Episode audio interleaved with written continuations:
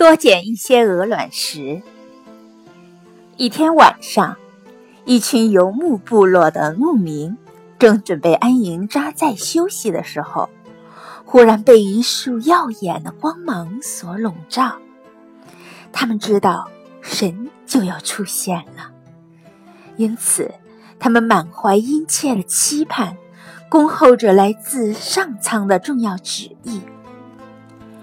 最后，神终于说话了：“你们要沿路多捡一些鹅卵石，把它们放在你们的马搭子里。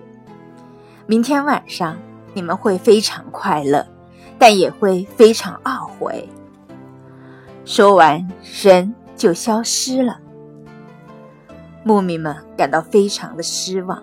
因为他们原本期盼神能给他们带来无尽的财富和健康长寿，但没想到神却吩咐他们去做这件毫无意义的事情。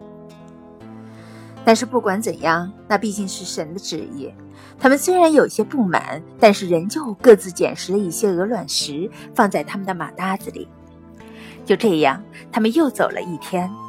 当夜幕降临的时候，他们开始安营扎寨。忽然发现，他们昨天放进马搭子里的每一颗鹅卵石，竟然都变成了钻石。他们高兴极了，同同时也懊悔极了，后悔没有捡到更多的鹅卵石。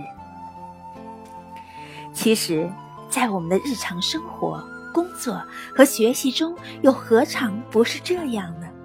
有许多眼前看似……鹅卵石一样的东西被我们如婢女般的丢弃了。